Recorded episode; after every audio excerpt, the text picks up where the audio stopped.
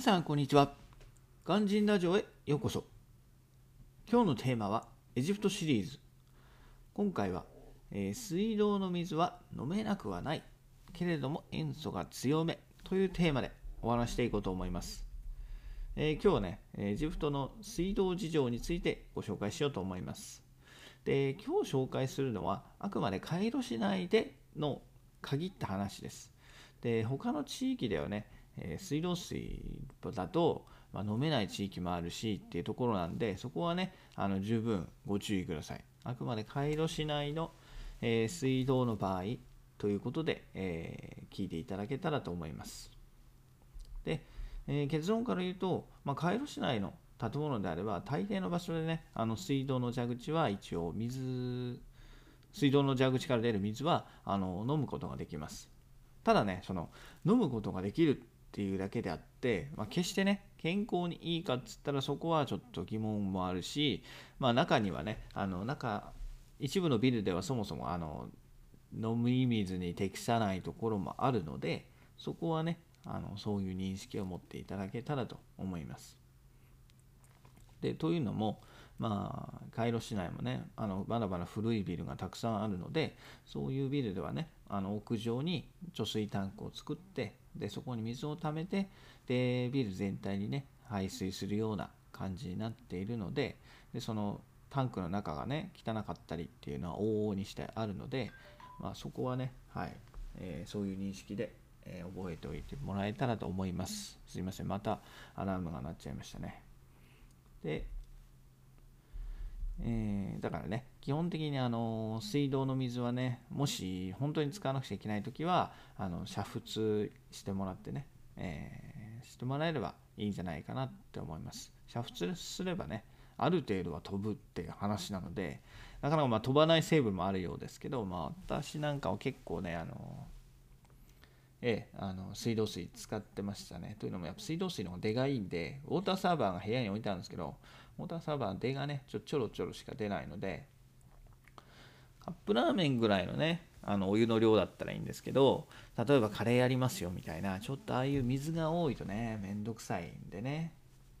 結構水道の水を使ってましたけど、まあ今のところはね、あの、何事もなく体の方には、はい、害もないし、で、現地でね、その水道水でお腹を壊すこともないので、まあ、はい、大丈夫でした。っていうのが経験、経験則です。はい。で、飲めるのは飲めるんですけど、問題になってくるのはね、こう塩素が強いことなんですよね。なんか日本の水になんか慣れてるとなんかどうしてもねあの匂いを強く感じてしまうそうです。まあそうですっつっても私はねちょっとすいませんその水素のえー、水素じゃない塩素の匂いに関してはちょっと鈍感な方なので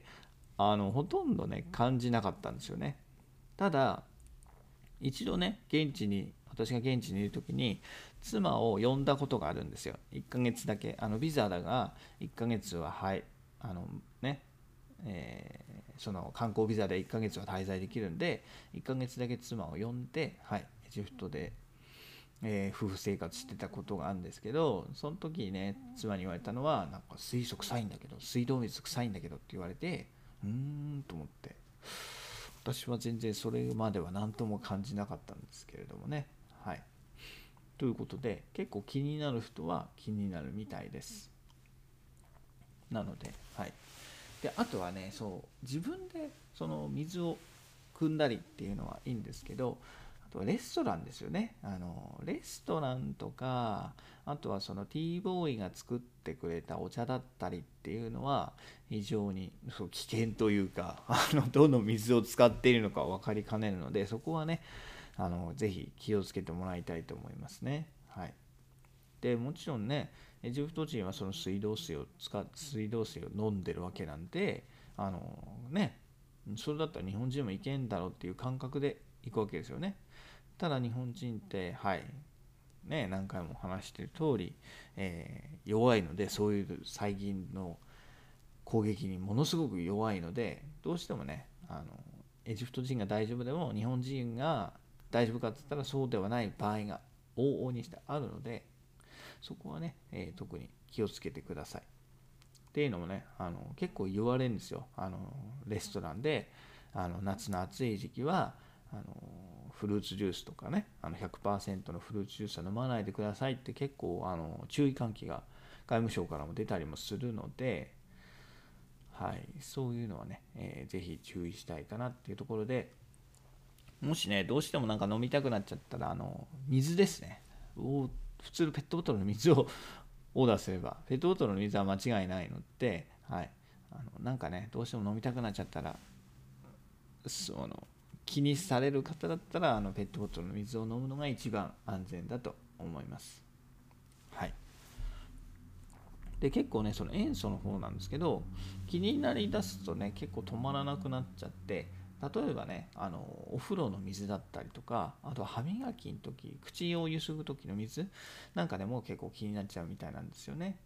でお風呂もね結構そのいやいやお風呂の水飲まねえしって思うんですけど結構そのシャワーを浴びてたりしてもなんか匂うんですってって妻は言ってました。私は全然わかんないんですけどシャワーを浴びたり、はい、顔を洗ってる時のあの水でもちょっと匂ったりあと歯磨きはね口の中ゆすいだりっていう時に結構感じるようなので、はい、そういう方も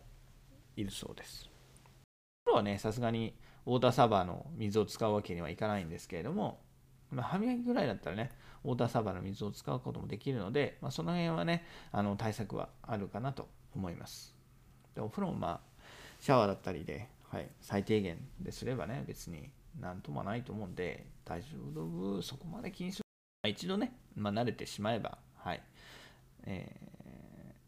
ー、何でしょう一応慣れればもう気にはならなくなるのでまあいいんじゃないかなと思います。で、カイロ市内でね、そんなんなんで、もう地方都市行くともっとひどいんですよね。私が行ったことがある海沿いの町でアレクサンドリアっていうところがあるんですけど本当にね海の目の前海のすぐ前にあるようなホテルででも本当にその水道水からもひどかったですね。水道水がその海の潮の香りっていうんですか？なんかそういうちょっと海臭いような香りがしたんでもうお風呂の中もそうお風呂の水もそうだしつんで本当にひどかったですね。だからそれに比べればまだ街道市内はいいかなと思うのではい。ちょっとそういうあの気持ちでね、現地行った時は、え、望んでもらえればなっていうところで、はい、今日はエジプトの、水道事情についてエジプトっていうかカイロですねカイロの水道事情についてご紹介しましたはい。それではまた明日。バイバーイ。Have a nice day.